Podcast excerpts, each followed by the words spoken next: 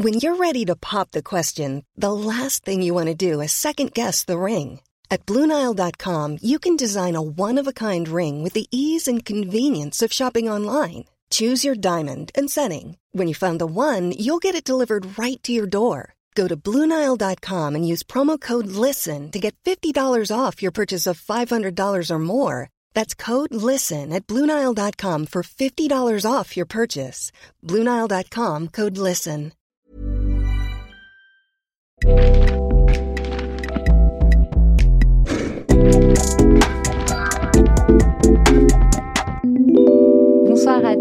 bonsoir à toutes et bienvenue dans cette nouvelle édition du Book Club, l'émission de Mademoiselle qui questionne la société à travers les livres en compagnie de ceux et celles, ce soir en l'occurrence, qui les font. Une fois par mois, avec euh, Aïda Djoupa, on reçoit des experts et expertes, des auteurs et des autrices les plus pointus pour questionner ensemble les problématiques contemporaines à travers les livres. Vous nous suivez peut-être sur Twitch, vous nous suivez peut-être sur TikTok ou sur Instagram. Sachez en tout cas que cette émission sera disponible en replay, en podcast, sur toutes les plateformes d'écoute ou sur euh, notre chaîne YouTube. Nous sommes le 27 février 2023 et à ce jour, selon les chiffres du collectif Féminicide par compagnon ou ex, 23 femmes ont été tuées par euh, leur conjoint ou ex-conjoint depuis le début de l'année. Euh, entre le 7 et le 14 de ce mois de février, cinq femmes ont été retrouvées mortes en France dans un silence politique de plomb. Euh, les visages et les noms que vous voyez défiler sur cet écran euh, sont les visages et les noms de ces femmes qui ont été, qui ont été assassinées et qui, ont, parfois, qui sont parfois dans, les médias présentés comme des chiffres. On avait envie de vous montrer voilà, leur visage et leur nom. Pourtant, c'est une réalité connue. Ces 15 dernières années, 2000 femmes ont été victimes de féminicide euh, conjugal, selon le dernier rapport du ministère de l'Intérieur sur les morts violentes au sein du couple. En 2021, cela représente un homicide tous les deux jours et demi. 86% des auteurs de ces meurtres sont des hommes, 85% des victimes sont des femmes. Malgré le travail colossal qui est effectué par les associations et les militantes féministes pour mettre le sujet en lumière, le décompte ne se réduit pas. Dans le monde médiatique, la question féminicides reste encore trop souvent traitée sous le prisme du fait divers, loin d'une compréhension euh, politique et structurelle des violences sexistes. Alors, comment parle-t-on des féminicides, euh, tant dans les médias que dans la littérature et dans la culture? En tant qu'autrice féministe, comment on utilise l'écrit pour lutter contre cette violence patriarcale? Et finalement, comment écrire les féminicides aujourd'hui et comment honorer la mémoire des victimes? C'est euh, en partie euh, les questions que nous allons aborder ce soir avec nos deux invités.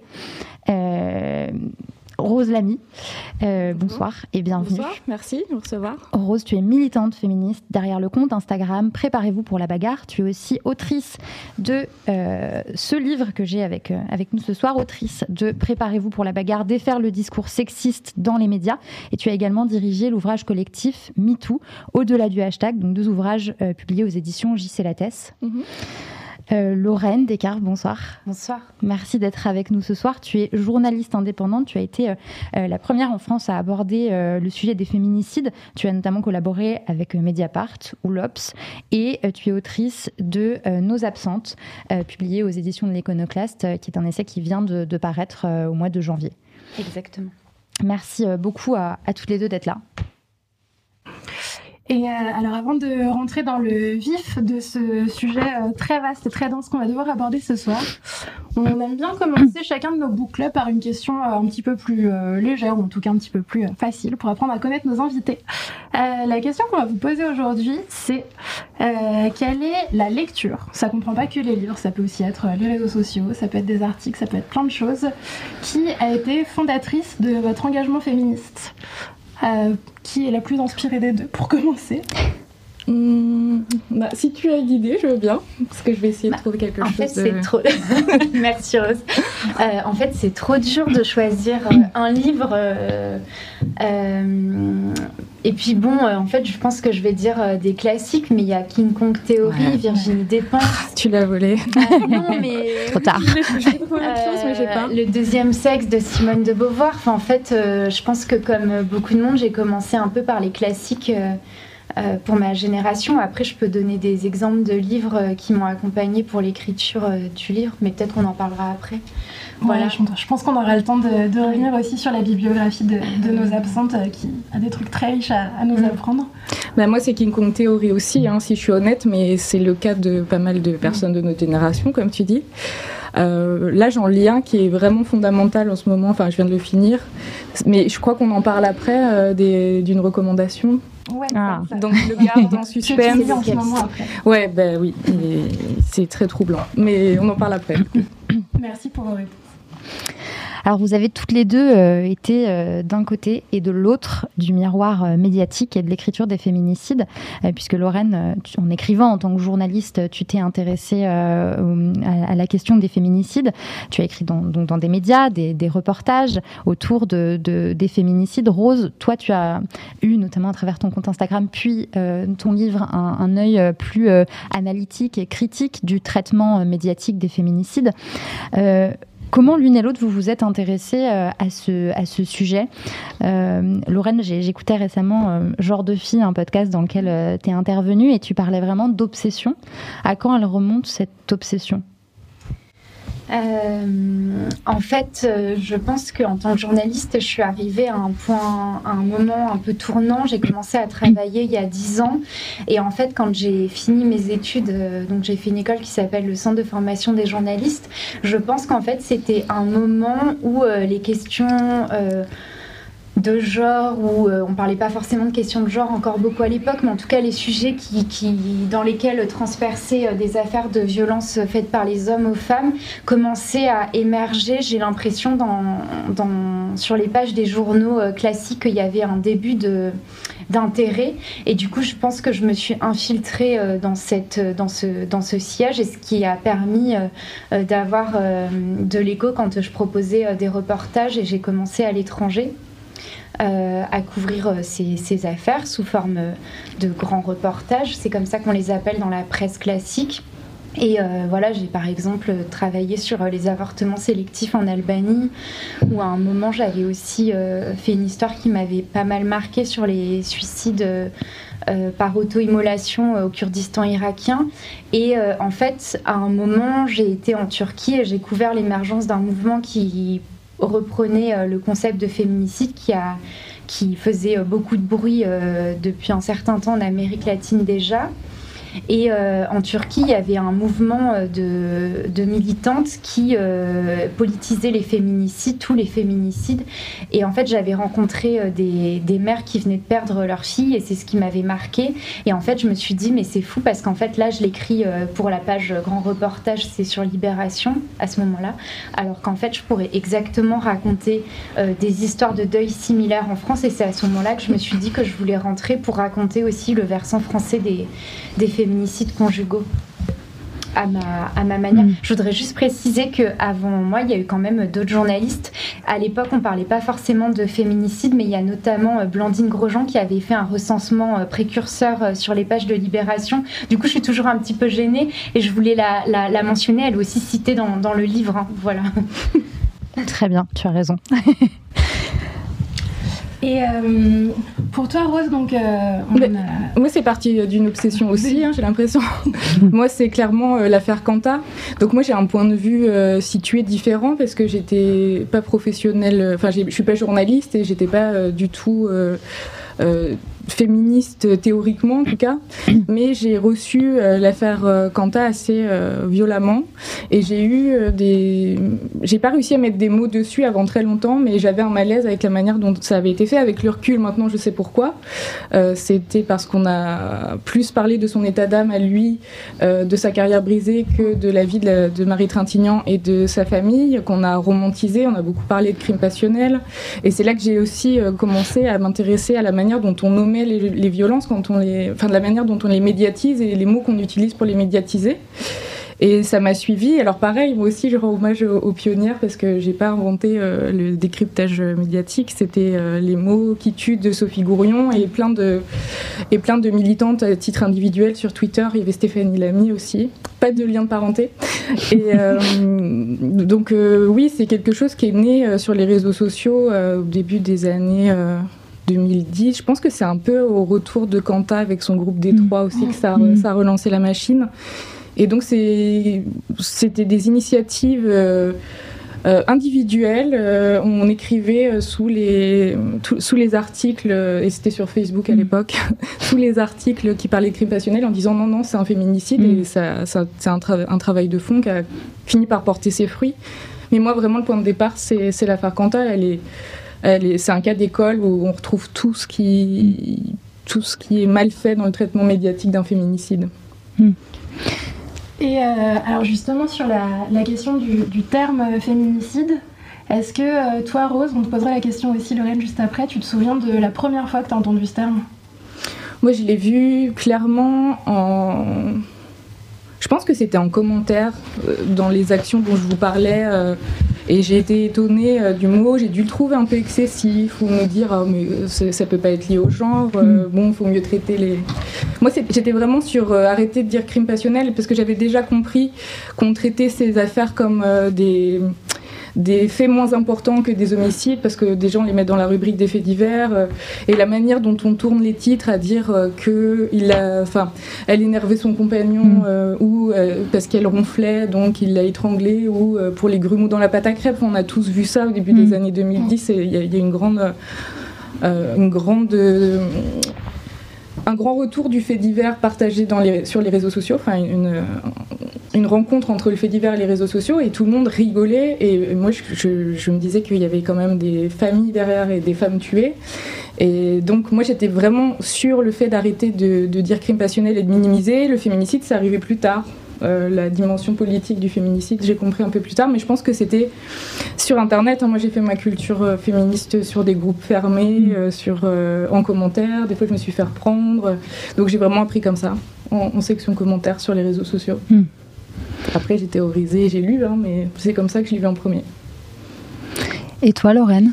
Euh, en fait, le, concept de féminicide avant euh, la percée médiatique euh, actuelle, il y a eu deux occurrences que j'avais entendues médiatiques. Il y avait eu la campagne de Oser le féminisme pour criminaliser, le, pour faire entrer le féminicide dans le code pénal qui devait être, je sais plus, de mes peut-être en 2014. C'était assez précurseur, c'était pile après leur euh, campagne euh, Oser le clito. Mais je sais plus, mais c'est marqué aussi en 9 en bas de page dans le livre. Et euh, l'autre occurrence médiatique, elle vient d'Amérique latine en fait, c'est quand il y a eu deux voyageuses françaises qui avaient été tuées. en Argentine et que en fait le père de l'une des victimes euh, Monsieur Bouvier euh, a, euh, a, pris la parole dans les médias pour dire ce crime c'est un féminicide, etc. Et moi personnellement, en dehors de ces occurrences médiatiques, je pense que le concept de féminicide ou, l'approche de ces violences par voilà avec cette cette approche là de, de, de crime genré je pense que je l'ai perçu quand j'ai habité en Espagne. C'est pas du tout quelque chose que je raconte dans le livre, mais je pense que c'était assez important parce qu'en fait, habité à Madrid pendant quelques mois et dans un quartier assez alternatif qui s'appelle Lavapiés. Et je me rappelle que je voyais pas mal de, de graffitis sur les murs qui parlaient de féminicidio, etc. Et puis aussi, je lisais la presse. Et en fait, dans la presse en Espagne, euh, en 2015-2016, je me rappelle que j'avais été marquée par le traitement médiatique où il parlait de crimes machistes et que euh, et du coup, bah, forcément, j'ai pu faire la comparaison avec la France et que c'était pas pour les rubriques faits divers, les meurtres de femmes et tous les, enfin pas que conjugal, hein. c'était pour euh, les rubriques euh, des pages société et que j'ai pu euh, percevoir qu'il y avait un traitement euh, médiatique qui était sensiblement différent et qui s'explique par le fait que euh, les violences de genre et les violences au sein du couple ont été politisées bien plus tôt en Espagne comparé à la France. Et c'est intéressant d'ailleurs parce que tu disais, notamment quand tu parlais de la Turquie où tu as été, que du coup tu étais grand reporter, tu écrivais pour les pages grand reportage, alors qu'effectivement en France tu constaté à ce moment-là que c'était pas du tout euh, traité de la même manière. C'était voilà de l'ordre du fait divers. Oui, en fait, euh, c'est euh, un biais, euh, un, biais en fait que à l'époque, les, il y avait, en fait, quand on est journaliste, la rubrique grand reportage, elle, est, elle a une connotation assez prestigieuse.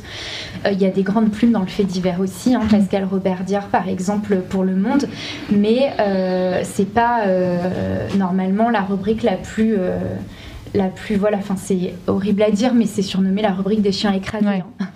Euh, ça illustre bien. Euh, et en fait, le fait divers, qu'est-ce que c'est? C'est un genre journalistique qui, euh, voilà, a, aussi donc ses plumes nobles, etc., mais qui morcelle en fait des phénomènes sociétaux en s'intéressant à une affaire isolée. Et en fait, ça empêche d'avoir une lecture d'ensemble et d'analyser l'approche, enfin d'avoir une approche plus systémique mhm. de ces violences. Aujourd'hui, il y a eu tout un travail au sein de la profession qui a été porté beaucoup par des femmes journalistes. Je pense par exemple au Parisien qui a un grand journal euh, pour le fait divers. Euh, et maintenant, en fait, il y a eu un collectif de femmes journalistes internes euh, à la rédaction qui a milité bon, aussi pour des droits internes, hein, mm. égalité salariale, etc. Le monde des médias n'est pas indemne de ce genre d'inégalité. Mais par contre, elles ont aussi fait en sorte que le traitement soit légèrement adapté, par exemple, à la fin des articles la plupart du temps, ça renvoie vers le 39-19 et il y a aussi une phrase mm. qui revient souvent de euh, euh, euh, voilà, donc là on parle de ce fait divers, de ce meurtre, mais tous les. Enfin, en France, l'année dernière, par exemple, il y a eu tant de femmes qui ont été tuées dans un mm-hmm. contexte conjugal, enfin, qui rappellent quand même ces chiffres. Mm.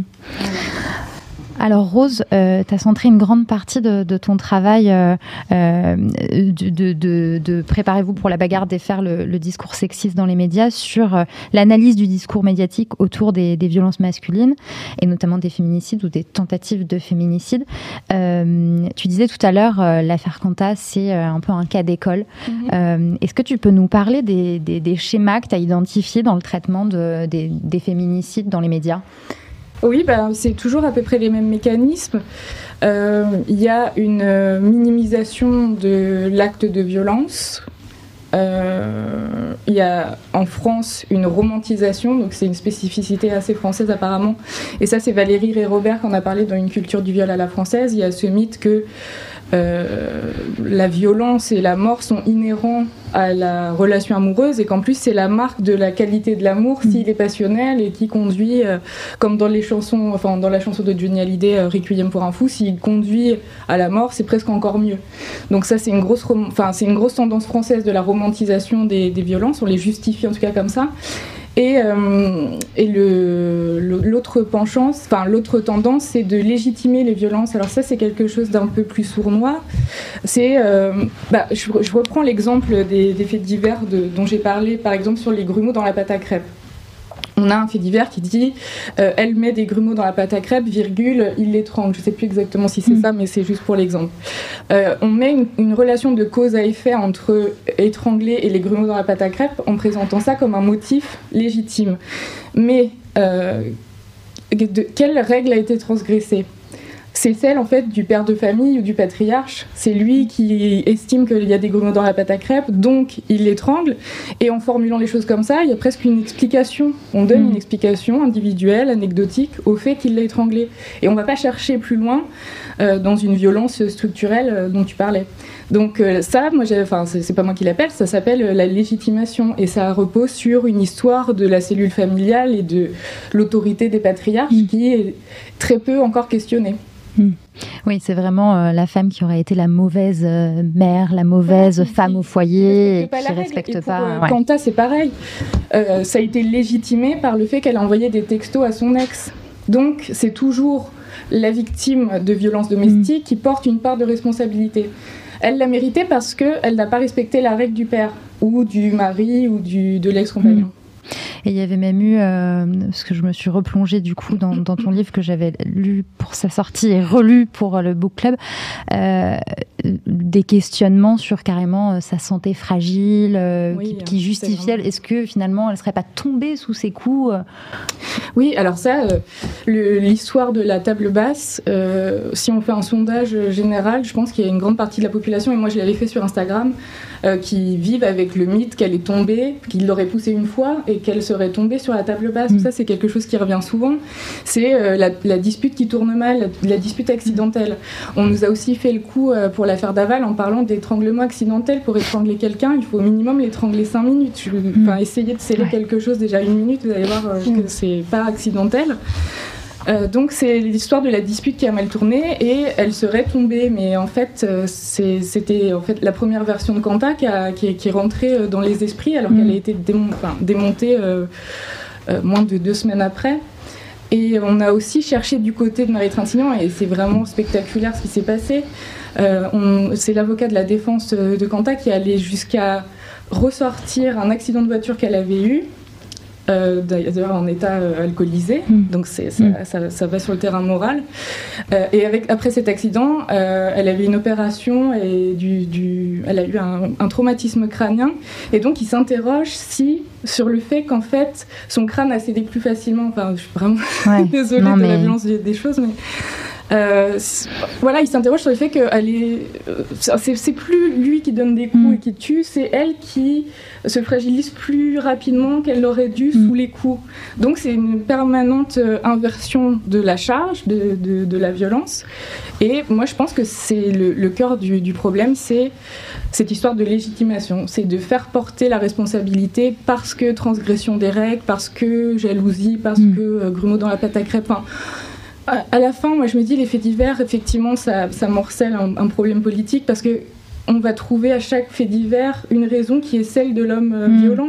C'est l'inversion euh, de la culpabilité en fait qui est au propre euh, dans le, enfin qui est l'un des méca- l'une des mécaniques euh, dans les violents, dans les relations de couple de contrôle de violence et qui fait écho à ce traitement médiatique Mhm. où l'empathie elle est réservée aux, aux responsables, aux meurtriers et euh, celle qui est culpabilisée c'est la victime pour la faire euh, pour euh, dans l'histoire de Marie Trintignant je me rappelle euh, les, les journaux qui disaient euh, qu'il parlait aussi du fait qu'elle avait eu euh, plusieurs enfants d'hommes différents. Enfin, Mm. ça s'apparentait à une forme de slut shaming et alors euh, par contre Quanta c'était le pauvre musicien Mm. brisé en plein, en plein vol. Ouais. Comme pour l'affaire Daval, quand euh, il a avoué après deux mois de mensonges, l'avocate Daval a pris la parole en disant, en expliquant le crime euh, par le fait qu'elle avait une personnalité écrasante. comme pour justifier. En tout cas, c'est des choses qui, peut-être pour vous euh, qui nous écoutez, peuvent sembler euh, très choquantes. Euh, et pourtant, c'est des choses qu'on peut lire, du coup, qui font partie de la défense de, de- des, des avocats et des avocates des meurtriers, en tout cas présumés meurtriers jusqu'à. Voilà. Mais c'est des choses qu'on lit dans la presse. Ben oui, tous les jours. De mais manière encore, hyper au- fréquente. mais encore aujourd'hui, sur euh, le, le féminicide des buts euh, du parc des Buttes de Chaumont, il y a un article dans le Parisien qui est sorti hier qui reprend la version euh, de l'accusé par la voix de son Mm. avocate, où il nous explique que si euh, il a disposé euh, des morceaux de son corps dans le parc des Buttes de Chaumont, c'est que c'était un joli parc. Donc là, on est complètement dans le point de vue de, de l'accusé. Et puis, au-delà du fait que ça crée des, ça a des conséquences sur les imaginaires et les représentations euh, pour lutter contre les violences, c'est aussi une stratégie de préparer l'opinion publique à un procès qui ira aux assises. Mm. Donc il, il commence à, à travailler le terrain euh, d'un procès qui devrait être dans, un, dans le cadre d'un prétoire avec un contradictoire assuré. Euh, là, il commence à le déverser dans les médias sans que les journalistes répondent à ça. Mm. Donc ça alimente un mode de pensée, une idéologie euh, qui légitime les violences, qui fait que les femmes euh, n'ont pas d'espoir euh, en lisant ces choses-là, et donc on est dans un, un cercle vicieux qui fait que le traitement médiatique des féminicides, à mon avis, passera, enfin la, la fin, la lutte contre les féminicides, en tout cas, passera par la manière dont on en parle, la manière dont on les médiatise. Et euh, alors, on, reviendra justement à, cette question de la place qu'on donne à, la, défense des accusés dans, le milieu médiatique un petit peu, après. Mais euh, ce qui est intéressant, comme on le disait tout à l'heure, c'est la manière dont vos deux parcours se répondent un petit peu d'un côté et de l'autre de- des médias.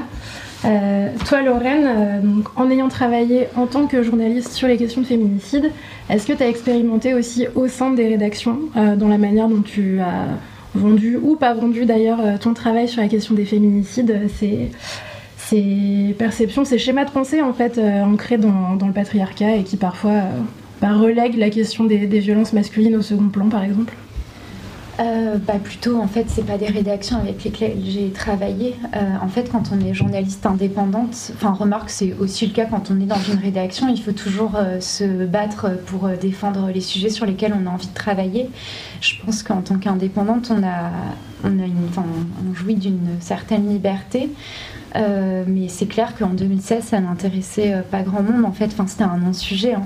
Et à l'époque, en fait, j'avais créé un média euh, sur lequel j'ai travaillé pendant, en parallèle, enfin, pendant 4-5 ans, qui s'appelait le 4 heures, pour ceux qui s'en rappellent. C'était un média qui faisait du, journalisme narratif multimédia sur Internet. Et d'ailleurs, la première affaire de féminicide, celle autour du meurtre de Géraldine Soyer, mm en 2016, euh, elle a été publiée sur le 4 heures, ce qui m'évitait euh, aussi euh, d'avoir à batailler avec des rédactions qui auraient peut-être pas compris l'intérêt ou, en tout cas de ne pas me, soucier de la diffusion. Ouais, c'était un, choix de ta part euh, de dire que tu allais diffuser cette enquête-là euh, sur ce média plutôt que d'essayer de oui, peut-être vendre un endroit où. Bah, après, elle avait été publiée sur Marie-Claire aux États-Unis, mais mm. un an après. Mais, euh, mais oui, je préférais. Et puis après, elle avait été pas mal diffusée une fois qu'elle mm. était publiée sur le 4 heures. mais oui, je j'avais même pas tenté. Enfin, c'était à la fois parce que je voulais soutenir le média que j'avais créé et en même temps euh, pas m'embêter euh, avec euh, le démarchage. Par ailleurs, je voulais juste me concentrer sur l'histoire et avoir la place de la, de la raconter aussi. Elle était assez longue cette histoire. Euh, tu parlais euh, tout à l'heure, Rose, euh, du fait que voilà, dans, enfin, les, violences masculines étaient quelque chose de quasiment, enfin, quasi une tradition dans la culture française, qui avait, ou en tout cas une, spécificité française à ça. Et, nous, on s'est posé la question de est-ce qu'il y a une spécificité française dans, dans les schémas narratifs que reprennent les médias? Voilà, par exemple, décrire physiquement le, le, meurtrier, pour essayer de lui donner des, voilà, des atours un peu humains, et à l'inverse, déshumaniser euh, les victimes qui, elles, bah, comme on le disait au début de l'émission, ne sont plus parfois que des chiffres, euh, alors, que, euh, alors que non, hein, c'est pas. Bah, ça, alors sur la particularité française, c'est vraiment la culture du viol, donc ça va plus porter sur les violences peut-être sexuelles, sur les violences domestiques, moi, je pense que tout ça vient de l'héritage de l'invention du fait divers euh, au 19e siècle euh, en France. C'est une rubrique qui est arrivée au moment où les journaux sont devenus payants. Euh, on est en plein après l'exode rural et il y a plein de, de, gens de milieux ruraux qui sont arrivés dans les faubourgs des villes. les journaux commencent à être payants et ils se disent qu'il faut leur proposer un contenu euh, un contenu simplifié et qui parle d'eux. Donc déjà on part avec l'idée que les violences, de toute façon, ça va être euh, issu, euh, enfin ça va être produit par, les classes populaires. Et c'est là qu'on invente la, le fait divers qui est dans son style et dans son agencement hyper stéréotypé. On a des personnages stéréotypés, on a une écriture qui doit donner la réponse à l'interrogation, enfin qui doit donner la réponse du pourquoi de la violence en quelques lignes. Et c'est Barthes qui disait que le fait divers est immanent et qui doit se lire comme une nouvelle euh, indépendante quand l'information est un chapitre de roman qu'on va reprendre, enfin on lit un jour et puis on continue le lendemain. Là, il faut que toutes les réponses soient données, donc ça a amené à la simplification et, aux stéréotypes et avec plein de confrontations avec la fiction aussi, puisque c'est au moment de l'émergence de la littérature euh, réaliste. Et euh, donc il y a des, ponts qui sont faits sur euh, le, fait de, raconter la fin au début, mhm. de faire monter le suspense, de, bah, de, fictionnaliser un petit peu le récit pour rentrer un peu dans cette mode aussi du, de la littérature réaliste. Mhm. Donc ça vient de là, euh, sur le style, sur les, les personnages stéréotypés, bon, ben, on les connaît. Euh, et puis sur les motivations, euh, comme il faut donner une réponse rapidement, que l'enquête est en cours, parfois on n'a pas du tout d'éléments, ben, on va euh, voilà, reprendre la, justification de l'accusé et le présenter comme une motive, un motif valable. Puis de toute façon, on passe à autre chose le lendemain. Donc on va pas revenir en mm. disant Ah, en fait, c'est pas les dans la pâte à crêpes. Désolée de revenir sur cet exemple. Mais en fait, ça vient de, euh, du fait que c'est 5 ans de violence conjugale, qu'elle a porté plainte deux fois, que le système n'a pas mm. répondu. Donc on ne revient pas dessus. On règle le. En fait divers, ça se règle en un texte, hmm. une brève, c'est assez court, d'ailleurs ça s'appelle une brève. Hmm. Et il faut qu'il y ait tous les éléments de réponse dedans, que ça porte pas euh, matière, et, c'était pensé comme ça euh, au 19e siècle, il fallait pas que ça porte matière à rébellion aussi. Il fallait pas hmm. que ce soit trop politisé, il fallait que les réponses apportées soient simples. Et puis il y avait un gros mépris de classe de se dire qu'il fallait euh, pas que ce soit trop compliqué pour les lecteurs. À comprendre. Oui, le crime passionnel, c'est une fiction journalistique, c'est ce que tu expliques. Et je pense que, parce que tu as utilisé le terme de déshumanisation, et je trouve ça assez fort.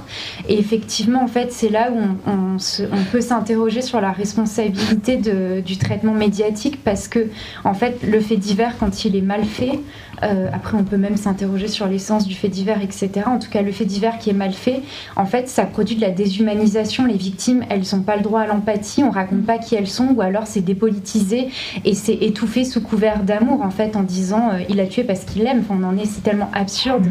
Mais en fait, on en est là. Et en fait, c'est problématique parce que ça fait écho euh, au continuum des violences faites aux femmes, qui est en fait une mécanique de déshumanisation de l'autre, dont le mm. meurtre, le féminicide et l'acmé. Euh, que ça soit le féminicide conjugal ou d'autres ou d'autres formes. Mm. C'est là où il y a aussi une responsabilité dans le traitement journalistique en particulier. Est-ce que tu veux euh, revenir un petit peu sur ce, contexte, ce concept de continuum des violences conjugales que tu développes euh, dans ton livre et qui peut-être peut être un élément important de compréhension pour les gens qui nous regardent et qui nous lisent, qui nous écoutent plutôt? Oui. C'est un concept qui a été développé par une chercheuse qui s'appelle Liz Kelly et qui explique en fait que tout ce qu'on subit, euh, où, voilà, où tout ce qu'on perçoit autour de nous, en fait, c'est relié et que ça s'inscrit euh, dans, dans, un continuum, donc dans une continuité, que ça soit euh, l'humour sexiste, les inégalités de salaire, euh, la charge mentale, pour citer un exemple qui a émergé récemment, etc. Et que, euh, en fait, euh, tout produit, on peut dire, tu me dis, Rose aussi, d'accord Oui, cette mécanique de déshumanisation, d'assujettissement, de, en fait, des, des femmes ou d'autres minorités. Et, euh, l'acmé de ce processus, c'est les meurtres. C'est pour ça qu'en fait, quand on dit qu'il y a environ 120, 130 meurtres conjugales par an euh, de, femmes perpétrées en France et d'autres types de féminicides euh, des femmes trans dans des contextes de travail du sexe. ou, d'autres affaires, en fait, c'est pas que ces meurtres, en fait, c'est que ça s'inscrit dans un contexte plus global de violence c'est la partie émergée de l'iceberg, les féminicides, et c'est très bien euh, qu'on s'en empare et qu'on les politise, mais ce qui reste à mettre à jour est vraiment vertigineux. Ces chiffres-là, euh, je les tiens de Gérald Darmanin dans une interview du Parisien. Donc, pour vous dire à quel point c'est pas biaisé, on est à 45 interventions par heure pour violences intrafamiliales en France. Ah. C'est la première cause d'intervention du GIGN. Ça fait 1800 euh, interventions par semaine. Et c'est des chiffres euh, qu'on peine à, entendre et à concevoir. Mm. Déjà, c'est dur de, se dire que c'est 130 femmes par an. Mm. Euh, ce qui reste à mettre à jour est, vertigineux. Je pense que ça va être la prochaine étape, mais il faut passer par par la, mise à jour déjà des, violences visibles hmm. pour après passer, euh, enfin des visibles. Moi, j'ai dit dans le livre, je trouve que cette phrase est dure, mais je j'arrive pas à m'en défaire. C'est qu'une bonne victime est une victime morte. Parce que, comme elle survit pas, on n'a pas besoin de croire toujours, malheureusement. voilà, comme on l'avait avec Marie Tratino avec d'autres Oui, mais au moins, on n'a pas remis en cause les faits. Ah oui, elle est morte. c'est un fait. Elle, est la preuve, euh, parce que c'est un système qui fonctionne sur les preuves, donc elle a la preuve de sa propre mort. Donc en fait, on ne remet pas en question ce qui s'est passé. Euh, et on va chercher à enlever la responsabilité du tueur. Mais dans les violences euh, intrafamiliales, quand il n'y a pas de traces, parce que ça arrive pour que, enfin, sinon la société fonctionnerait pas si tout le monde arrivait.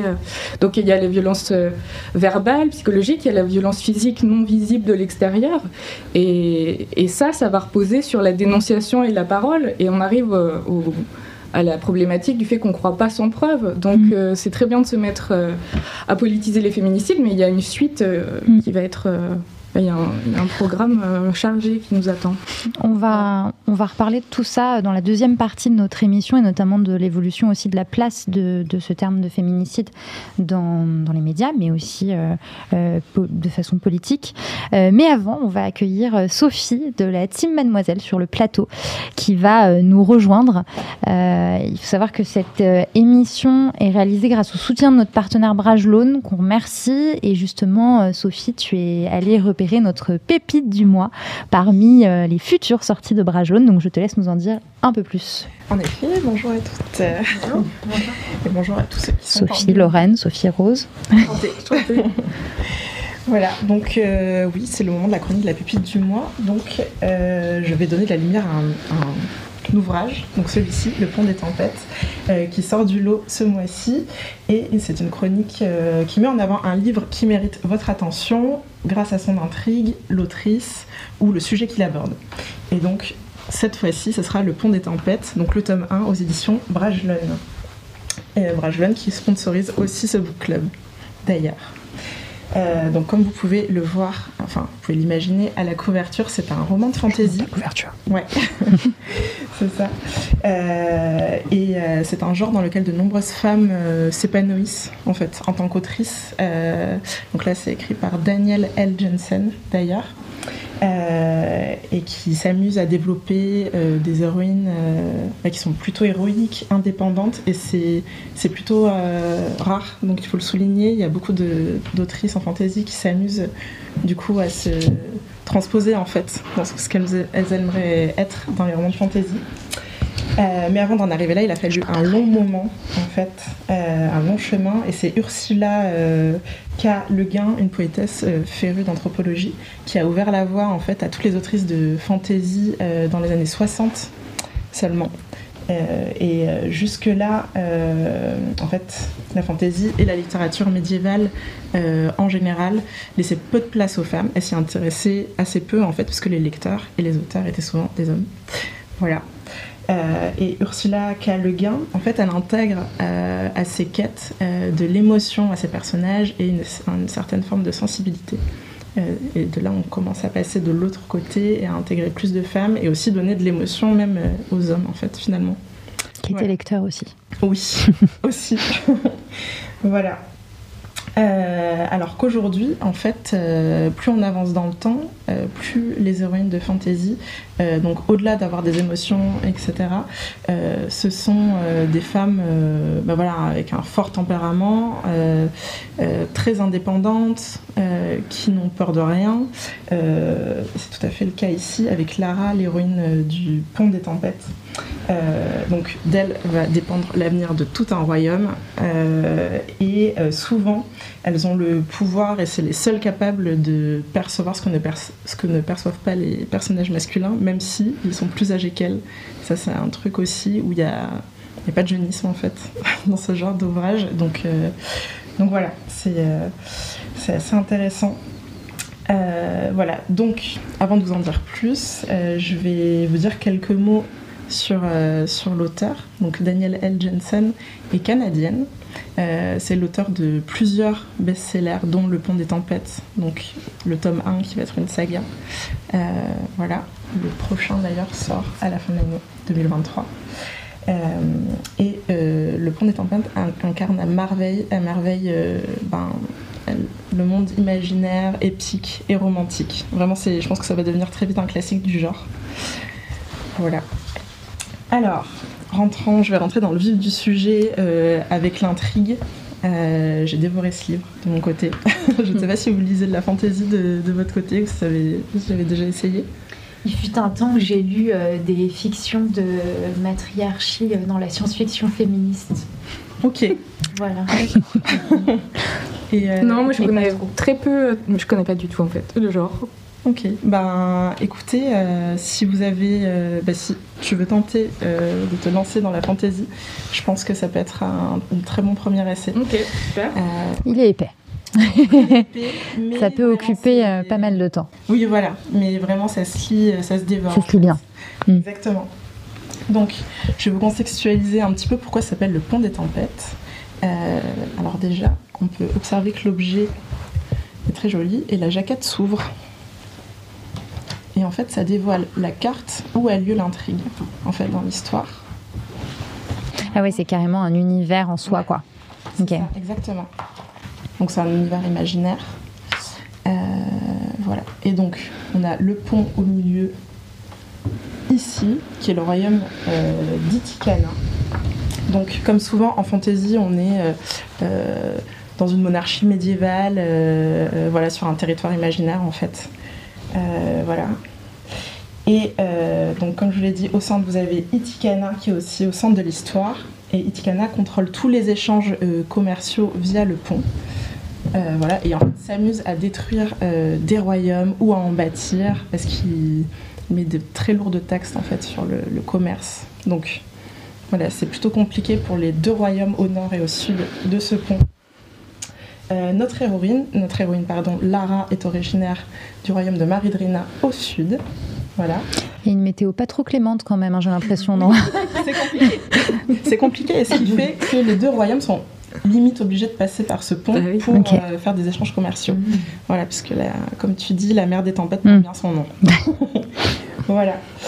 Euh, du coup, le roi de Maridrina, donc le père de Lara, essaye par tous les moyens de faire tomber euh, le royaume d'Itikana.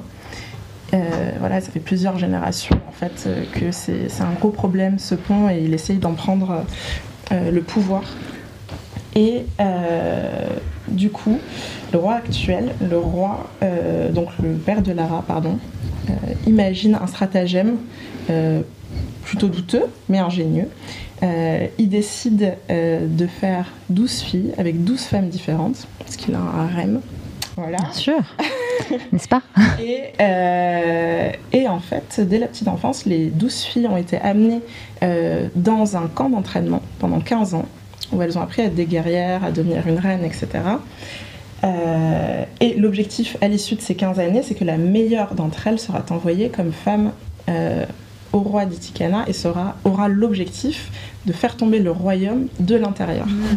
Voilà. C'est tout un, tout un truc. Et par un stratagème, il se trouve que c'est Lara qui a été choisie et qui est envoyée euh, voilà, pour se marier. On peut savoir la fin du coup ou pas Non,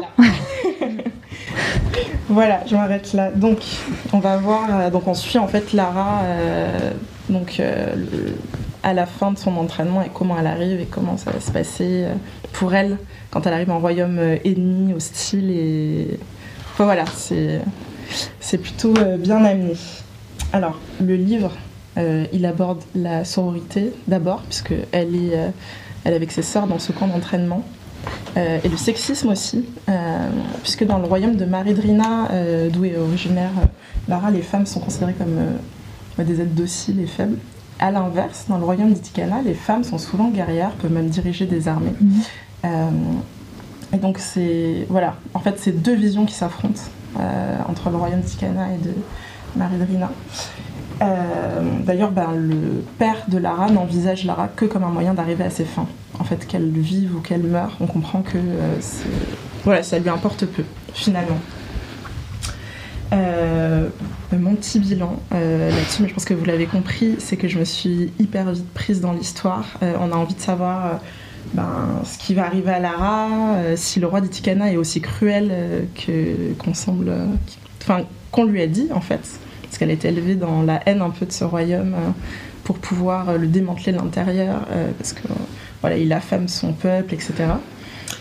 et puis aussi, surtout, je suis assez admirative du courage de Lara, enfin du personnage principal, qui est quelqu'un qui doute que très rarement. elle sait qu'elle est forte, qu'elle est. C'est mentionné d'ailleurs plusieurs fois que elle peut euh, tuer des groupes d'hommes entiers, etc. Et en fait, le fait d'avoir eu un entraînement sportif aussi poussé, en fait, elle doute jamais. Et ça, je trouve ça, euh, c'est assez rare. J'aimerais prendre exemple sur cette personne. voilà. Et tuer des groupes d'hommes entiers, c'est ça? J'aimerais éviter la prison.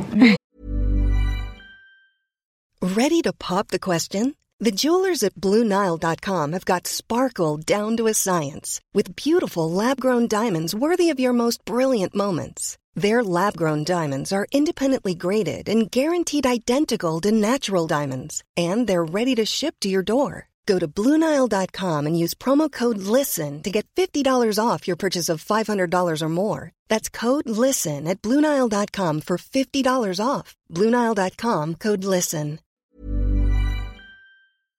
Et voilà.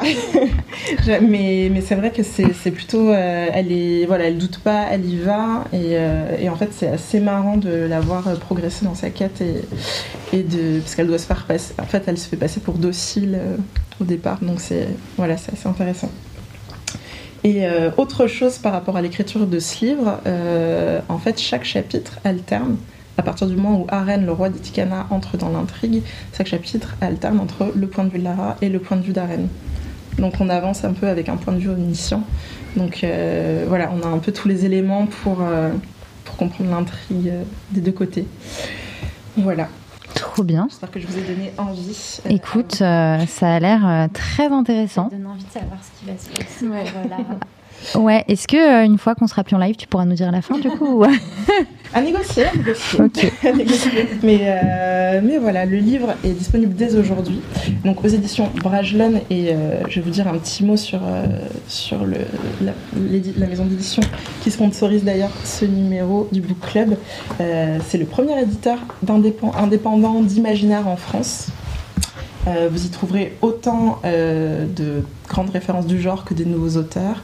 Euh, et euh, l'avantage aussi, ils ont un très nombreux catalogue de 2500 ouvrages avec de la littérature, anglaise, allemande et française. Euh, voilà.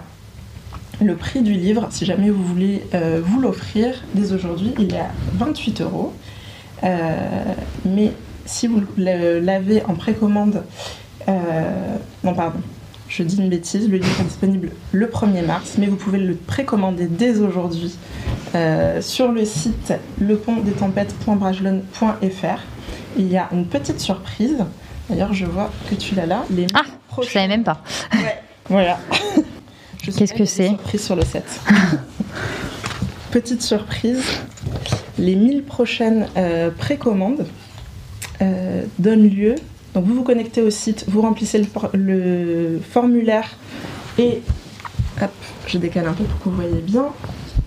Voilà, téléchargez le formulaire et vous téléversez la preuve d'achat de votre précommande et vous recevez en cadeau euh, ce tiré à part et ce petit marque-page illustré par Marie Mani, qui a également illustré l'intérieur. Voilà, la seconde et la troisième couverture. Voilà, Trop bien. Donc un petit cadeau si on précommande. c'est ça. Exactement. Super. Donc euh, je vous encourage à précommander. Voilà, c'est très sympa, l'objet est très joli, tout comme le livre d'ailleurs. Bien pratique Voilà. surtout. Exactement. Et euh, le tome 3, si vous êtes pressé de savoir encore la suite, sera disponible à l'automne 2023. Deux. Oui, le tome 2, pardon. à l'automne 2023. T'en as déjà sauté un. euh. Pardon. Voilà, et ça sera, enfin, la fabrication sera aussi, euh, aussi soignée, etc. Avec, euh, avec une super, euh, vraiment, c'est une super édition, je trouve. L'objet est très joli. Je vous encourage de le lire, mais il est quand même très joli. Pour rendre sa bibliothèque un peu plus jolie encore. c'est ça. C'est ça. Et voilà pour moi. Très Pour bien. du mois. Eh bien, merci beaucoup, Sophie. Et on va du coup euh, replonger dans notre. euh, dans le sujet qui nous rassemble ce soir avec nos deux invités. Ambiance. Sans transition. voilà, sans transition. C'est vrai qu'on était sur quelque chose de plus léger pendant cette chronique grâce à Sophie. Euh, mais voilà, on va revenir dans le dur de la réalité. et, euh, et donc, euh, pour les gens qui nous rejoignent euh, en cours d'émission, on, on- on parle ce soir de comment écrire les féminicides avec euh, Lorraine Descartes qui est à ma droite, qui est euh, journaliste et autrice euh, de Nos absentes aux éditions du Seuil. Du coup, on va faire un petit décalage, de, un petit changement. Euh, et, euh, et à la droite, à ta droite, Lorraine, Rose Lamy, euh, qui est militante et autrice notamment de euh, ce livre. Préparez-vous pour la bagarre, défaire le discours sexiste dans les médias, euh, chez JC Lattès. Euh, et Aïda m'a rejoint à nouveau sur le plateau. voilà, j'ai remplacé Sophie. Euh, on, on a parlé euh, de, de l'évolution de ce mot féminicide euh, qui a été théorisé par la, la sociologue militante et universitaire féministe Diana Russell. Euh, qui a un mot à la frontière entre féminin et homicide pour trouver voilà une façon de, de, de, décrire ces d'appeler ces crimes qui sont euh, euh, autre chose que des homicides, n'est-ce pas? Mhm. C'était quoi les mots qu'on utilisait avant? On a parlé de voilà de crimes passionnels. Rose, qu'est-ce que qu'est-ce qu'on utilisait avant? Est-ce que ben, on parlait de crimes passionnels, de drames conjugal, de disputes qui a mal tourné plein de procédés euh, d'euphémisation euh, pour. Euh, dans un souci de, d'apporter de l'amour dans le, dans le processus. Et bon, ça, interroge.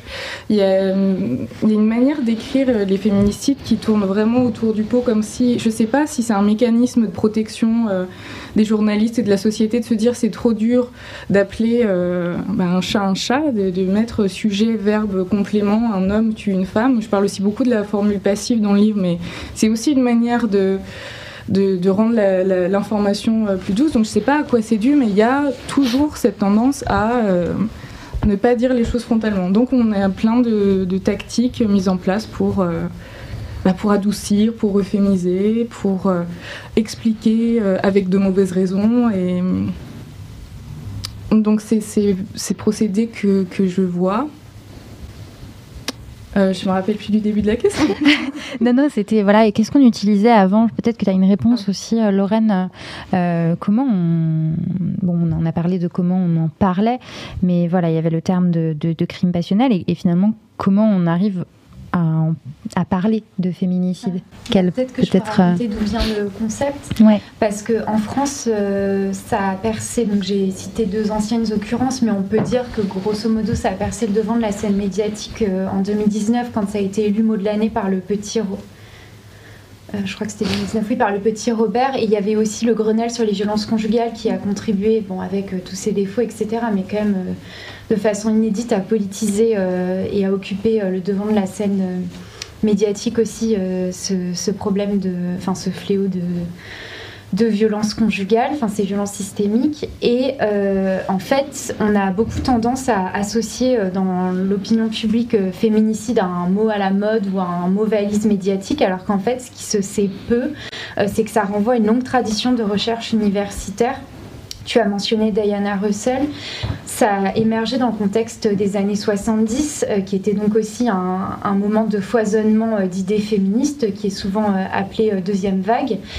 Et il y a eu un événement qui est retombé dans les limbes de l'oubli, mais qui avait été très important à l'époque, qui était le tribunal pénal contre les violences faites aux femmes qui avait d'ailleurs été marrainé par euh, Simone de Beauvoir à l'époque, mm. et euh, dans lequel euh, le concept il a, il a émergé. J'en parle et je le détaille dans le livre. Et ensuite, il y a deux chercheuses anglo-saxonnes, Diana Russell et Jill Radford, qui ont co-dirigé un ouvrage qui s'appelle Femicide, The Politics of Women Killing, qui n'a jamais été traduit en français comme de nombreux textes pionniers sur la pensée sur les féminicides, et qui est une anthologie qui n'a pas une facture, on va dire, classique de livres qu'on peut voir euh, universitaire, mais qui a d'ailleurs dès le départ en fait euh, listé de manière très large euh, toutes les formes que peuvent prendre le féminicide et pas uniquement conjugal comme ça s'est cristallisé autour du conjugalité en France on peut en parler il y a des voilà. Mais en tout cas dès le départ ça a été très très large. Je, le cite dans le livre ça m'avait fait rire entre guillemets mais il parle aussi les autrices parlent aussi de la chirurgie esthétique, de l'excision, de, du fait de ne pas nourrir assez les femmes. Enfin, il y a plein de, lesbophobie aussi. Enfin, c'est très divers. Hein. Il y a plein de façons d'en arriver à une mort prématurée euh, des femmes. Euh, voilà. Et en fait, ce, livre a posé euh, l'idée du féminicide comme un crime genré, un, crime dont le mobile est misogyne, avec cette définition qu'on reprend souvent. Le féminicide, c'est le meurtre d'une femme par un homme parce que c'est une femme. Et ensuite, en fait, le livre, il a voyagé en Amérique latine et il s'est beaucoup euh, ancré dans le contexte notamment mexicain, c'est ce, dont je parle dans Nos Absentes, euh, et qui a permis en fait d'affiner, de complexifier, de densifier aussi euh, cette notion de féminicide, qui est toujours d'ailleurs l'objet de recherche par des chercheurs en France aussi. Mm. Et je voudrais juste citer pour terminer sur cette définition, il y a une deuxième notion qui a été apportée par une, une universitaire mexicaine qui s'appelle Marcela Lagarde et qui a dit le féminicide c'est pas uniquement un crime genré mais c'est aussi un crime d'État, dit Marcella Lagarde, parce qu'en fait ça renvoie à l'incapacité des autorités de protéger la vie de ces femmes, d'arrêter les meurtriers et aussi parfois dans certains pays et parfois voilà de, de, de les condamner, de lutter contre la récidive et ça s'inscrit aussi dans un climat de banalisation des violences sexistes euh, dont on a déjà parlé euh, au début de cette intervention mm. avec Rose Lamy. Voilà. Merci pour euh, cette définition. Sur, sur l'usage français et notamment médiatique du, terme féminicide, on est sur une histoire qui est relativement récente. Vous en parlez toutes les deux en citant des dates sur bah, la fin des années 2010, alors qu'on est au début des années 2020. Euh, est-ce que vous, vous voyez une, une, évolution politique et médiatique dans l'usage de ce mot depuis ses débuts, euh, qui était un mot un petit peu euh, assez stigmatisé, qu'il est peut-être un petit peu moins aujourd'hui Je vois que Rose, a une, oui. une réaction. Je n'arrive pas à me, retenir dans mes réactions, mais euh, non, mais il y a sur l'aspect politique, euh, j'ai pas l'impression qu'on ait euh, trouvé la réponse à la problématique. comme tu disais au début, les chiffres ne baissent pas d'un côté, sur l'aspect médiatique, il est, plus, il est utilisé majoritairement. Il y a encore des crimes passionnels. Euh, moi, j'ai une alerte pour les crimes passionnels et les drames conjugaux, donc elle, elle, s'active jamais. Mais hier, il y en a eu un euh, dans, sur Corse matin, je crois. Euh, donc, majoritairement, on utilise le mot féminicide. C'est rentré dans le langage courant, c'est rentré dans le dictionnaire. au moment du procès de l'affaire Daval, je crois que l'avocat général a prononcé le mot alors que c'est même pas dans le droit français. Oui, maintenant c'est dans les, dans les prétoires. Voilà, donc euh, c'est hyper euh, important. Donc il y a un gros travail euh, qui a été fait sur le mot et sa politisation. moi, je, je, prends souvent l'exemple d'un après-midi chez ma mère où j'ai regardé l'émission de Faustine Bollard sur France 2, Ça commence aujourd'hui. Et le nom de l'émission, c'était Féminicide, on ne tue pas par amour. Et ça m'a fait un déclic parce que c'était un slogan de manif. Mm. C'est un slogan euh, radical de manif. Euh, et c'était quelque chose qu'on lisait sur les sites internet avant. Et c'était, à l'époque, euh, c'était lunaire de dire ça, hein, ou de dire de parler de féminicide. Moi, j'ai un, très bon ami euh, qui me suivait euh, dans mes questionnements et qui m'a dit Mais je, ne pense pas que ce soit lié aux gens, on meurt pas euh, d'être une femme, ça arrive aux hommes et tout. Et c'était vraiment assez ovni à l'époque de le dire. C'était très conceptuel. Voilà, et maintenant de le voir dans les émissions grand public et de voir que même dans la rubrique des faits divers, on l'utilise, même s'il y a beaucoup de choses à dire encore sur les faits divers. voilà, c'est plus crime passionnel, à, quelques exceptions près de, de résistants. En fait, en France, euh, c'est un sujet qui, émerge depuis peu. Donc, euh, euh, ça me paraît important de rappeler que ça fait que depuis 2006 que le gouvernement publie le rapport qui est appelé sur les morts violentes au sein du couple. Et c'est en fait la source de, ce refrain Une femme est tuée tous les trois jours par son conjoint ou ex-conjoint. Euh, et qui permet aussi de dire qu'il y a plus de 2000 femmes depuis 2006 qui ont été tuées dans un contexte conjugal en France.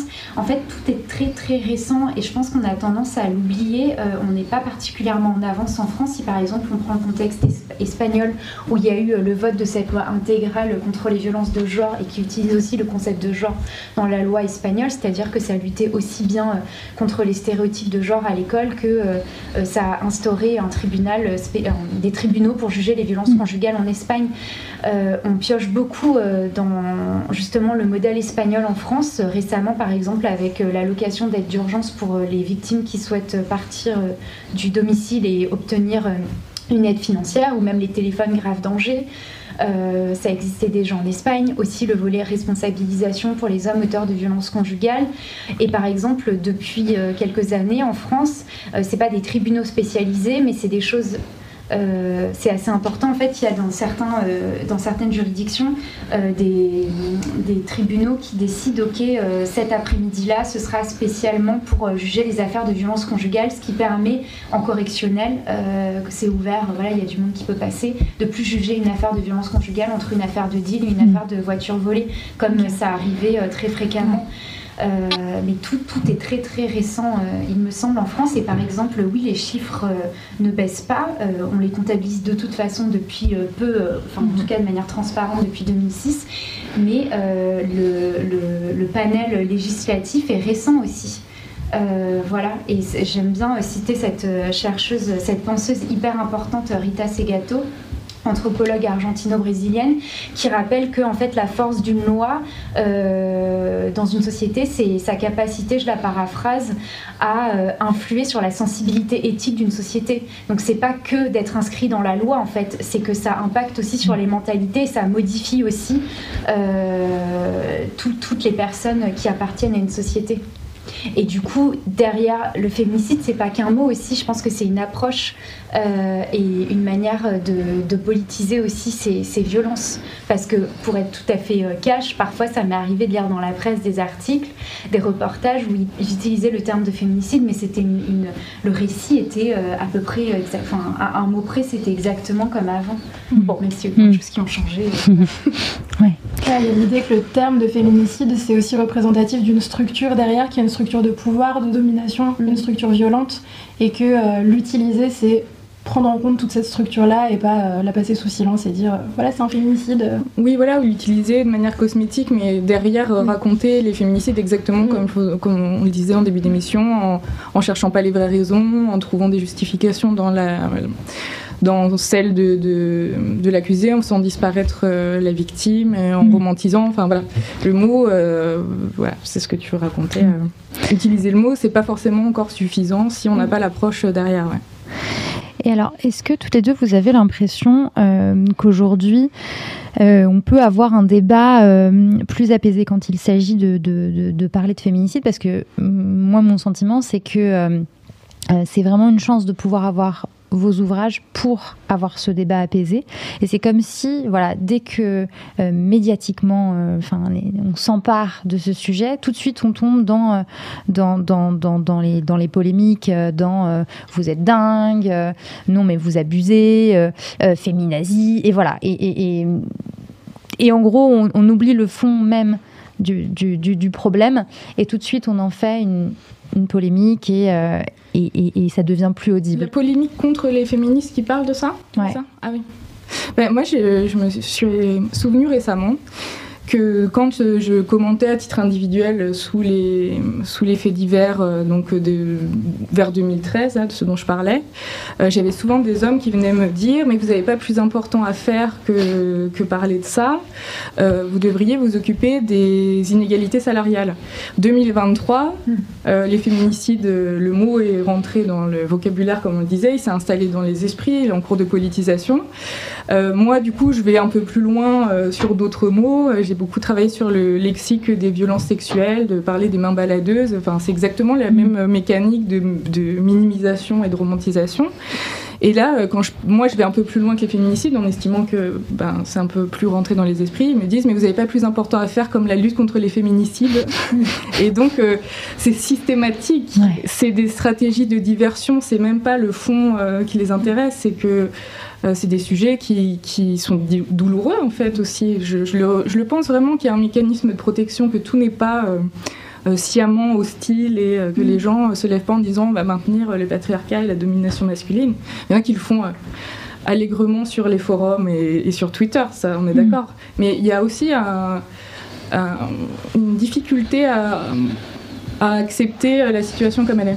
Donc tout ça pour dire que oui, euh, c'est souvent polémique, ça le reste, et ça s'organise toujours euh, avec les mêmes procédés qui sont de dire qu'il y a plus grave, c'était plus grave avant, il y a plus grave ailleurs, mm-hmm. d'essayer de, faire diversion. Quoi. Mm.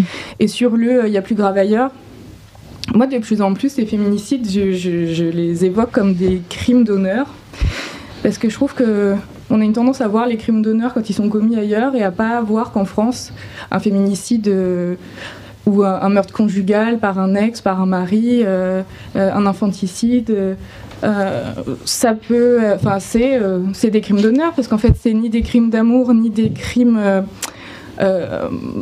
pour un pas pour un héritage. La motivation c'est vraiment tu ne vivras pas sans moi. Mm. Tu m'appartiens, je, je, te possède, et euh, ton émancipation euh, atteint mon honneur, et je préfère te tuer, puis peut-être moi derrière, que d'accepter cet état de fait.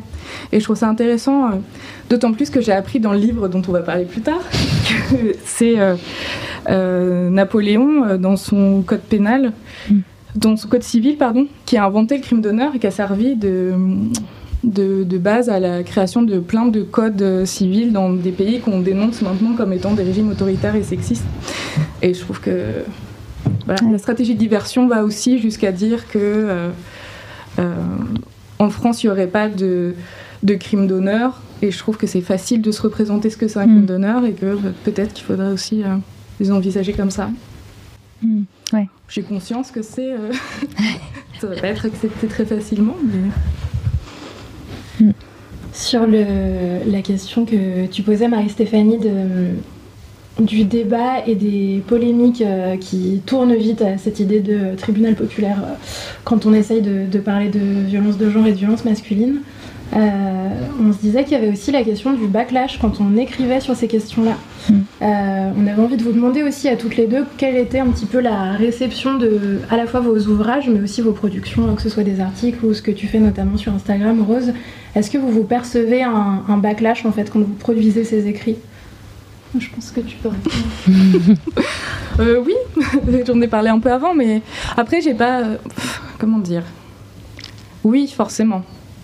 Mais j'ai eu beaucoup de chance, j'ai l'impression, avec euh, ce livre-là, d'avoir eu énormément de retours positifs et très peu de critiques. Et c'était des critiques qui étaient vraiment euh, idéologiques, c'était des médias d'extrême droite ou, masculinistes qui n'ont pas, qui l'ont pas lu d'ailleurs, mais qui ont essayé d'en de, de, faire une affaire. Euh, j'ai vraiment eu beaucoup de retours positifs. Vraiment, s'il si, si fallait comparer, hein, on est dans du 99%, euh, 1%. Donc, euh, il faut faire l'effort de, de, voir ça plutôt que les retours négatifs. Après, à chaque fois qu'on s'exprime dans l'espace public, il bah, y, a, y, a, y, a, une critique obligatoire, donc il faut accepter de, de, vivre avec. Après, il y a aussi des violences en ligne qui n'ont rien à voir avec les contenus. Euh, voilà, c'est des attaques. Euh, bah ça, c'est le lot de toute personne médiatique, particulièrement féministe. Et voilà, c'est statistique. Donc voilà, il y a des, il y a des, des moyens de vivre avec. Après, voilà, je sais pas combien, combien de temps tout ça durera et, et ce que ça donnera à long terme. D'ailleurs, on est une des premières générations à vivre les violences en ligne massivement comme mmh. ça, donc on a très peu de recul. Mais euh, oui, ça fait partie du jeu, malheureusement, sur les sujets féministes, obligatoirement. Euh, en fait, mon livre, c'est euh, avant tout du, du, reportage. En fait, nos absentes, c'est les héroïnes du livre. C'est l'histoire de dames qui ont été tuées ces dernières années et euh, aussi l'histoire de leur entourage, l'histoire de ceux qui survivent et, euh, des conséquences aussi, euh, voilà, par effet domino que ça entraîne, un imbroglio administratif. voilà, c'est par exemple.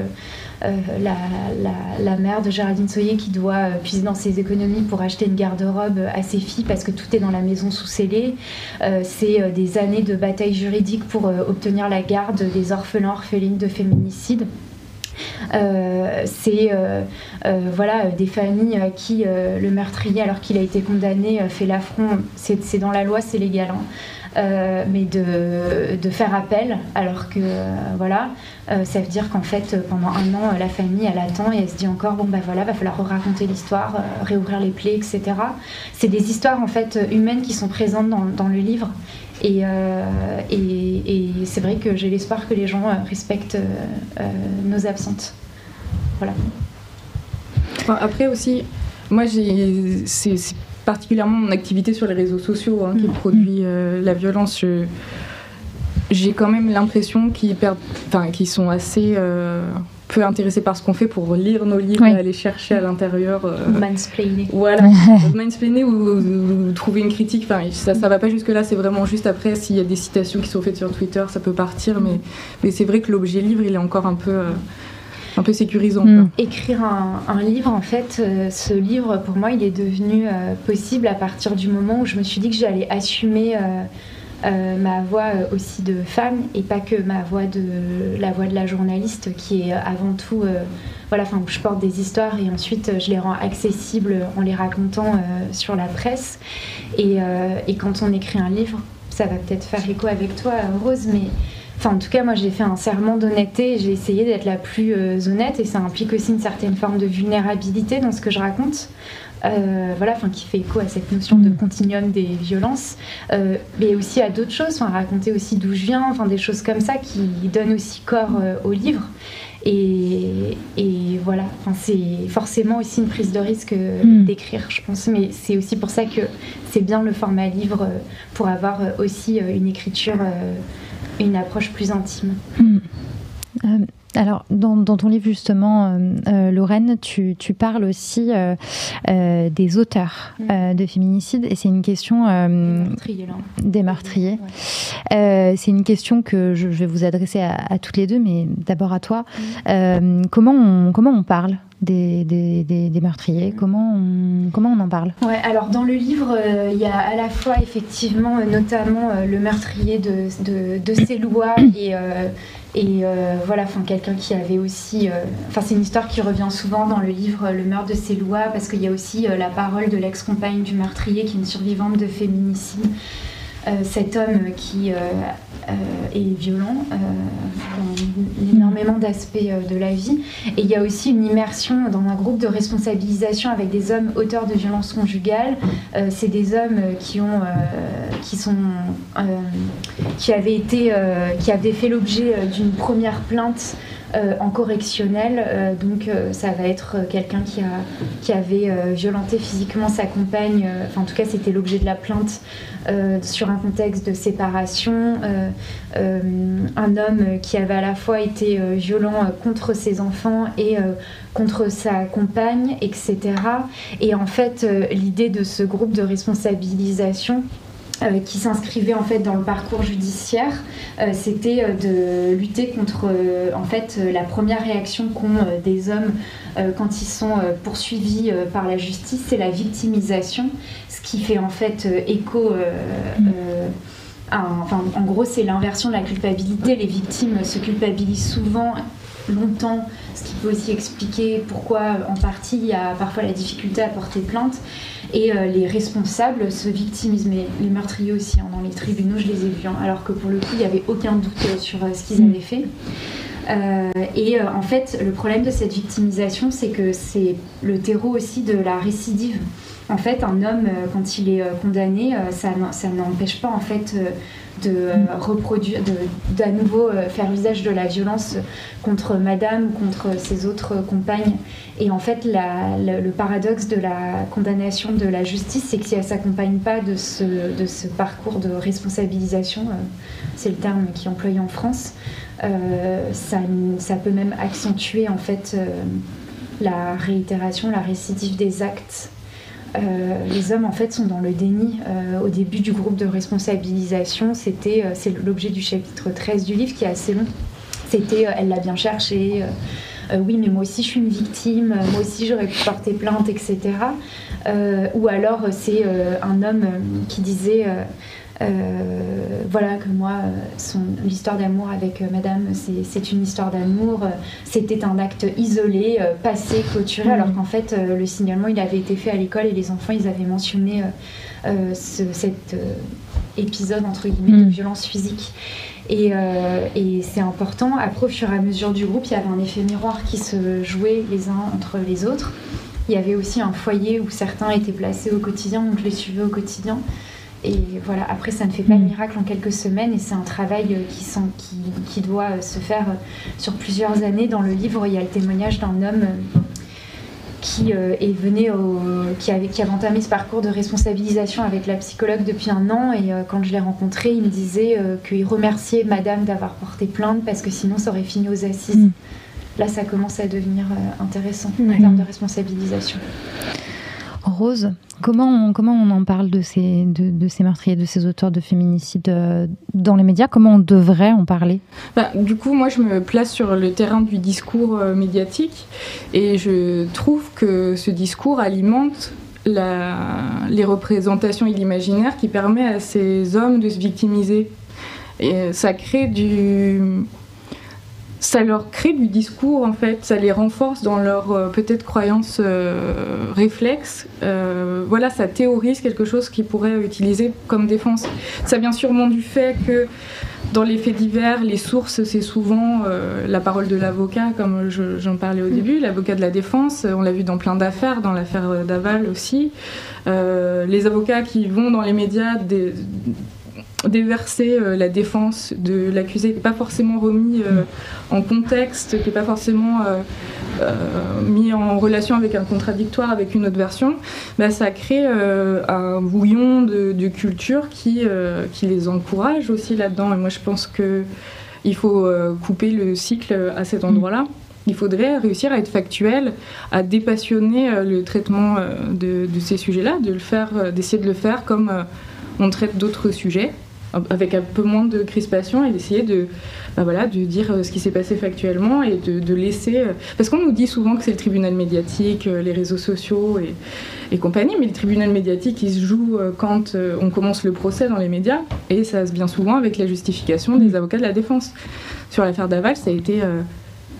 il, était carrément. C'est l'avocat qui faisait des conférences de presse pour expliquer où en était l'enquête. C'est lui qui a annoncé la, garde à vue, qui a annoncé les aveux. Enfin, euh, tribunal médiatique, euh, on nous l'envoie souvent, mais euh, il y a quelque chose de, de louche quoi, entre, mm. euh, entre les avocats de, de, la défense et les médias. Alors après, je sais que quand je dis ça, on me dit que toute personne a droit à une défense, et évidemment, je le pense, mais dans un cadre. Mm. Moi, je, moi, je parle du discours médiatique et je me dis que ça s'interroge quand même cette manière dont on, mm. écrit les, les, féminicides et, et les violences euh, domestique et que ça participe après dans les esprits de ces problèmes à prendre ses responsabilités. Mmh. Oui, quelque part, c'est. à identifier aussi les mmh. Quelque part, c'est dangereux, en fait, de ce, micro tendu sans filtre. Euh, bah, L'avocat euh, de. Ah de, je, je, le pense, mais après, c'est très polémique de le dire. Et je, mmh. je, le fais que depuis récemment, j'assume de, de, poser la question. C'est pas. Ouais, je, vraiment interrogeons-nous sur, euh, sur ce procédé. Et après, bon, ça, ça c'est toutes les questions de, du traitement sensationnaliste, des audiences que ça peut faire. Donc a, après, ça, ça, embrasse même les questions économiques, euh, hmm. de, des articles qui marchent le mieux, du clic, tout ça. Donc ça, ça pose plein de questions, mais moi en tout cas qui m'intéresse au discours, il y a... Euh, une partie du discours euh, en lien avec les, accusés qui vient de, la justice et des sources des, faits divers qui sont la justice et la police. Hmm. Alors, Rose, malheureusement, tu dois nous quitter dans absolument trois minutes, donc dans deux minutes même maintenant, donc je pense que tu vas nous quitter maintenant. merci. Euh, ben non, mais un grand merci à toi euh, d'avoir été avec nous ce soir pour, pour échanger sur ce sujet. Lorraine, on te garde encore pour une dernière question. merci Rose d'avoir participé euh, avec moi euh, à ce plateau. Et je voudrais juste, parce que tu as deux minutes et tu as un train à prendre, mais juste revenir sur la notion de crime d'honneur qui est intéressante, ou plutôt c'est la notion d'honneur, je pense, qui est intéressante et que encore aujourd'hui, je parlerai pas de crime d'honneur moi, mais voilà, mais en tout cas, la notion d'honneur, elle se retrouve encore aujourd'hui dans ce qui ce que peut faire une femme et ce que ne peut pas faire une femme, et notamment décider de rompre et, euh, de, et de partir. Et, euh, et, voilà et de quitter euh, un conjoint notamment dans le contexte du passage à l'acte féminicidaire ouais peut-être que le crime d'honneur des histoires d'honneur il y en a plein qui font écho à ça dans, dans le livre. Ouais. Voilà non mais en fait peut-être que le crime d'honneur en soi voilà c'est des réflexions que j'ai en ce moment. Mais qu'en tout cas justifier ces meurtres là par l'honneur plus que l'amour, ce, serait, ce, serait assez, euh, serait assez efficace. Est-ce que fait une femme honorable ou pas Je parle juste du livre, euh, du coup j'aurais pas le temps de le... Mais du coup c'est Patricia Romito. Euh, le livre c'est Un silence de morte, les violences masculines occultées. Il a été écrit en 2006, je l'avais jamais lu et j'ai l'impression qu'on est exactement sur la même fréquence et je trouve des trucs fantastiques dans ce livre. C'est vraiment voilà, je crois qu'elle a Et c'était et le livre de, de la pile à lire. Voilà, on mettra on mettra tout ça dans un article avec le replay vidéo de l'émission, comme ça vous aurez le nom de, du livre. Merci encore Rose, à très bientôt. Euh, et puisqu'on est sur, euh, sur cette pile à lire, euh, donc Rose nous a partagé euh, son, son, son livre, Un silence de mort de Patricia Romito. Euh, Lorraine, c'est quoi ton livre euh, que, tu, que, tu, que tu as lu ou que peut-être tu vas lire Je ne sais pas. Euh, Peut-être que je peux en prendre. Est-ce que je peux en dire plusieurs Vas-y, on va, on va essayer de se limiter, mais tu peux. Euh, Franchement, je sais pas quoi choisir parce que le truc, c'est que je vous avais répondu, mais j'en Oui. ai choisi plusieurs. Bah, Effectivement. En tout cas, euh, d'un point de vue conceptuel, je pense que La guerre aux femmes de Rita Segato, c'est un classique pour euh, comprendre les féminicides. Euh, voilà, et que je cite aussi dans Nos absentes. Et des lectures de non-fiction. J'avais beaucoup aimé l'empreinte de Alex Marciano Lesnevich, qui est sorti en 2019, euh, voilà, qui avait été une inspiration euh, et qui traite euh, d'inceste. Euh, et qu'est-ce que je pourrais dire d'autre Euh, Tu avais parlé de la honte aussi, de oui, Annie Arnaud. Annie Arnaud aussi qui fait écho. C'est une amie, euh, Pauline Verdusier, qui est une consoeur dans le collectif Les Journalopes, qui m'avait dit de le lire. Et, euh, et en fait, euh, ça fait écho à, à une partie de nos absences. Voilà. Donc si on veut euh, mieux comprendre nos absentes, on peut aussi aller lire euh, La honte de Annie Arnaud. Oui, C'est ça. En tout cas, oui, il y, a des- il y, a un- il y a un écho euh, dans, le, dans le livre. Ok. Aïda, quel est ton, ton, ton livre, toi euh Sur ta pile à lire. Du, du moment est un, un abécédaire euh, féministe qui s'appelle euh, Feu, point d'exclamation, abécédaire des féminismes présents, qui est coordonné par Elsa Dorlin, qui est une, euh, une universitaire euh, féministe euh, qui bosse notamment en philosophie, mais pas que. Et euh, donc c'est un, c'est un abécédaire, je l'ai pas sur moi, j'aurais dû le, prendre et j'ai oublié, pardon. Euh, donc avec, avec l'alphabet et des termes un petit peu différents qui sont explicités, avec un positionnement féministe qui est assez, assez radical, ce qui est assez intéressant. On parle notamment de, de féminisme anticarcéral, on parle de justice reproductive, on parle de violence policière, c'est passionnant. Et on y trouve des textes de, de noms assez connus, je ne vais pas tous les citer, mais il y a notamment Assa Traoré qui participe, Wendy Delorme, Fania Noël, Valérie Réau. Hum, pardon, Valérie Rérovert, Fatima Wassak, Gwenola Ricordo, etc. Euh, c'est aux éditions Libertaria et je vous le Libertalia et je j'arrive plus à prononcer. Ce sera dans l'article, ce sera dans l'article. Euh, et je vous le recommande si vous cherchez à affûter un petit peu vos, vos perspectives féministes en ce moment. Et ben, quant à moi, eh bien écoute, c'est un livre que je n'ai pas lu encore, qui est sorti récemment, euh, qui s'appelle Féminicide, une histoire mondiale de Christelle Tarot. Je ne sais pas si tu en as entendu parler, euh, Lorraine. Ouais. hein. J'ai fait une rencontre avec elle samedi dernier euh, en librairie. Ok, trop bien. Bah en tout cas, ce livre a l'air absolument passionnant. C'est D'ailleurs, un moment dans mon livre aussi. Eh ben voilà, donc euh, tout, se, tout finit par, euh, par bien se rejoindre. Euh, moi, je l'ai écouté longuement dans le podcast Les couilles sur la table, puisqu'elle était invitée dans un épisode en deux parties, donc assez long, mais vraiment passionnant. Et, et voilà, c'est un travail assez colossal qu'elle a, qu'elle a effectué. Et, et je ne l'ai pas encore lu, mais je, en tout cas, je ne peux que le recommander de ce que j'en ai entendu pour l'instant. Euh, merci Sophie euh, pour ton intervention. Merci Lorraine euh, pour ta participation à cette émission. Merci Aïda. Et merci à vous tous et à vous toutes qui nous avez regardés. Euh, sachez que l'émission sera disponible en replay sur notre chaîne YouTube et aussi en podcast sur toutes les plateformes d'écoute. Donc euh, n'hésitez pas à la réécouter si vous en avez loupé des morceaux ou tout simplement à la partager euh, autour de vous si, cette émission vous a plu. Et bien sûr à aller lire les livres de nos invités. Donc préparez-vous pour la bagarre, défaire le discours sexiste dans les médias de Rose Lamy. Je sais pas exactement où je le montre, mais je le montre. Euh, ah ben il apparaît, c'est cool, superbe, il apparaît en deux fois. Et euh, Nos absentes à l'origine des féminicides, un essai euh, absolument bouleversant de Lorraine Descartes. Donc n'hésitez pas à aller, à aller les lire. Et puis nous, on se retrouve bientôt pour un nouvel épisode du Book Club dans un mois très précisément.